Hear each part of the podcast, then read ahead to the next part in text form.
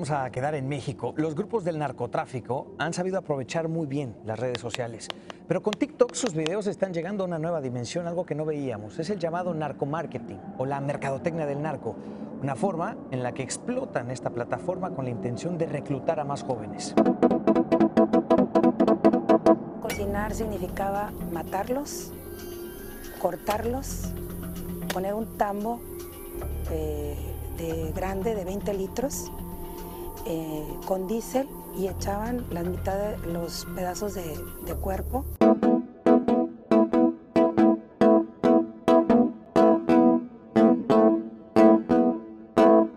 información de seguridad y con esto arrancamos, porque la ofensiva del gobierno federal contra los carteles, eh, cárteles, disculpe usted, de la droga, se aceleró en los últimos siete meses con la detención de al menos ocho capos u operadores de primera y segundo nivel de diferentes grupos delincuenciales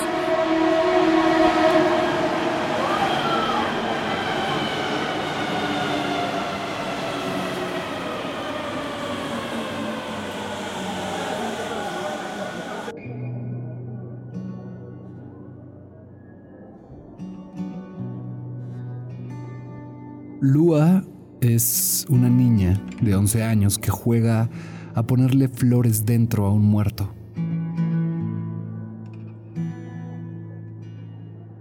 Así inicia esta cruda y maravillosa historia llamada Tres Cruces de Alejandro Paniagua Anguiano, misma a la que tuve la oportunidad de ponerle mi voz. La violencia tiene un lugar en nuestra mesa. La chopeamos con pan dulce por la mañana y también nos la llevamos a la cama. Es una mancha indeleble cuya monstruosidad, vulgaridad y grotesca perversión va más allá de los cuerpos botados o las manos cortadas o las bocas sin lengua. O sea, la perversión de la violencia radica en el hecho de que ha sido tal nuestra convivencia con ella que su presencia ya nos es acostumbrada. Esa es la moraleja de esta historia.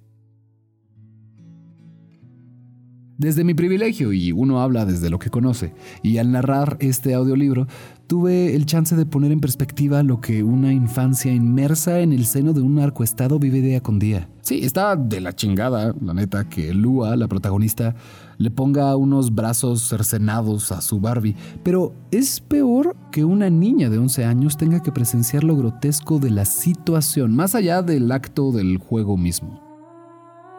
Ella vive en un contexto en que la influencia del narco en el Estado permea y transforma un tejido social de por sí frágil, en donde la justicia no es ciega y además te saca los ojos.